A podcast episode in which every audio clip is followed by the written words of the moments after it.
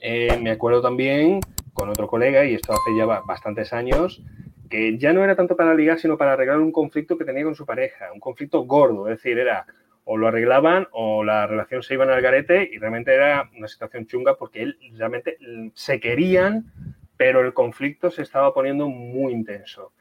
Y me acuerdo yo de que me escribió por el chat de Facebook, ¿vale? En otro momento, y el tipo me decía, Álvaro, tío, que tengo este problema, no sé qué, después de haberlo hablado previamente. Lo que pasa es que la cosa se empeoró por otras, por otras cosas que no vienen al caso. Mm. Y que, que volvemos a tener problemas. En otra nada más que me hacía mandar capturas de, las respuestas también de la otra chica. Y llegó un momento que yo le decía, no, mira, tú tienes que mostrarte de esta manera, tienes que intentar llegar a esta conclusión, tienes que estar directrices. Pero es que veía como que no, en otra estaba demasiado nervioso. Estaba como, Guillo, que se me va, que se me va, que se me derrumba esto encima. Y, tuve que coger y decir, venga, vale, vamos a ver, esta es la captura que me has mandado, ¿no? Vale, pues escríbete exactamente esto, que se lo mandara. Respuesta, vale, te ha, respondido esto, muy bien. Le tienes que responder esto, venga, para la otra persona. Y ahora esto, vamos. Conseguir redirigir la conversación hasta un punto donde todo se tranquilizó. En ese momento dije, venga, tío, ya está, ya está resuelto. ¿Cuál es este arquetipo? ¿Es el de Cyrano de Bergerac? De, de, de, de, escríbeme el poema y, yo ya le leo el poema para que se enamore de mí. Tipo, realmente es el otro el que está hablando por ti. Es una, cosa, extrañísima. Deja que, venga, yo te hago de Cyrano, tú tranquilo. Pero en esa, esa situación podía perfectamente. Con, con, con mi amiga no podía, perfecta, no podía, porque es que en el tiempo que estás en el baño no te da tiempo y no vas a estar con el, no estás con el móvil ahí mirando, no, no, no, no puedes estar. Después me, dio, digamos, un poco un resumen de, la cita y le dije, si hoy a lo largo de la mañana eh, no recibes ningún mensaje suyo, puedes dar por sentado ya que te ha hecho ghosting y pasa otra cosa. Efectivamente, pasó todo el día, no me escribió en todo el día. Lo he hecho. Estaba la cosa, ¿no? Y justamente su problema en esa cita fue justamente el marco el marco. claro, claro porque la cosa es una cosa muy sencilla y esto también puede servir como información general para todos los que nos estén escuchando. Vamos a ver. Cuando tú eres la que planteas el sitio de la cita y tal, aunque tú tengas una mentalidad de no, súper igualitario, que cada uno aporta. No, no. Si tú planteas la cita, empiezas, digamos, como con el rol de guía. Eres el host, claro, eres. Mm. En ese momento tú tienes ese rol de guía. Que vale, que después vais y pagáis a mitad, lo que sea, no, pero como tú has propuesto el sitio, tú has propuesto la experiencia, en cierto modo eres tú el que guía.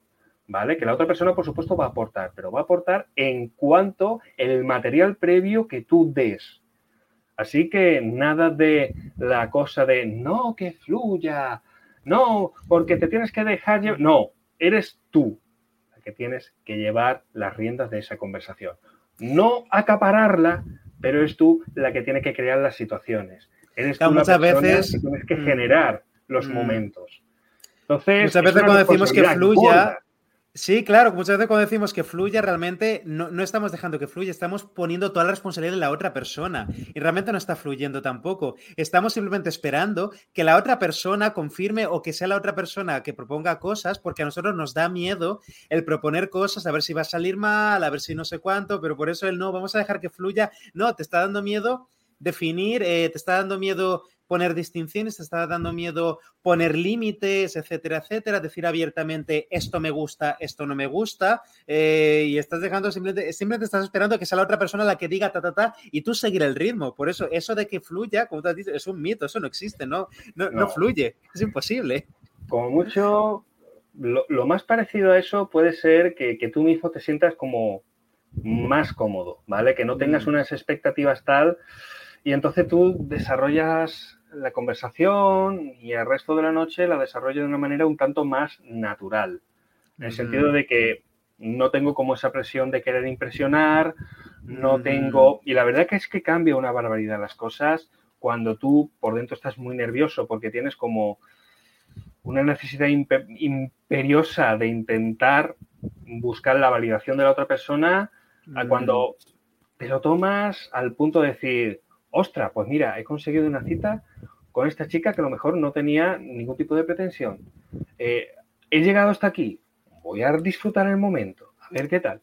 Podemos disfrutar de la cena, independientemente de que nos vayamos a la cama o no. De decir, oye, pues me lo he pasado bien, aunque luego no. E, es completamente diferente. Por supuesto, también está esa responsabilidad de que va a haber esa interacción, tiene que llegar a algún sitio.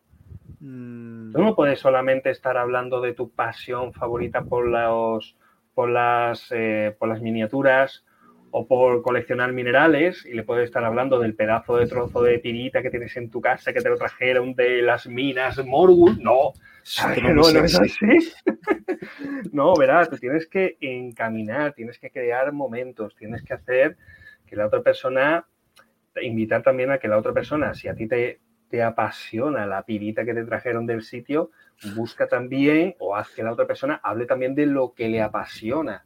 Compartir esos momentos de complicidad porque cuanta más complicidad haya, eh, cuanto mejor seas capaz de hacer que la otra persona empiece a mostrar vulnerabilidades con toda la confianza del mundo, mm. realmente más cerca la tienes de, conseguir, pues bueno, lo que tú quieras, de, llegar a la cama, de, crear una relación, de volveros a ver una segunda cita, lo que sea. Mm. Pero la cosa va justamente por ahí.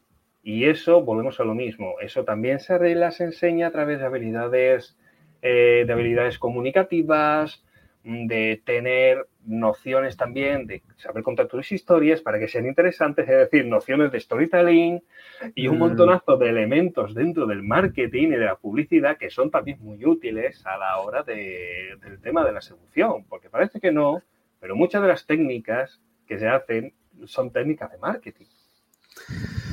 Ay, sí, me, acuerdo de alguna, de alguna persona, ¿no? La que, que leo emails eh, diarios tal y comenta estas cosas, ¿no? Tipo, las ventas y la vida son lo mismo. Las ventas y la vida son lo mismo. Las habilidades que utilizas para vender lo que... ¿Te está gustando este episodio?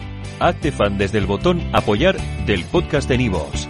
Elige tu aportación y podrás escuchar este y el resto de sus episodios extra. Además, ayudarás a su productor a seguir creando contenido con la misma pasión y dedicación.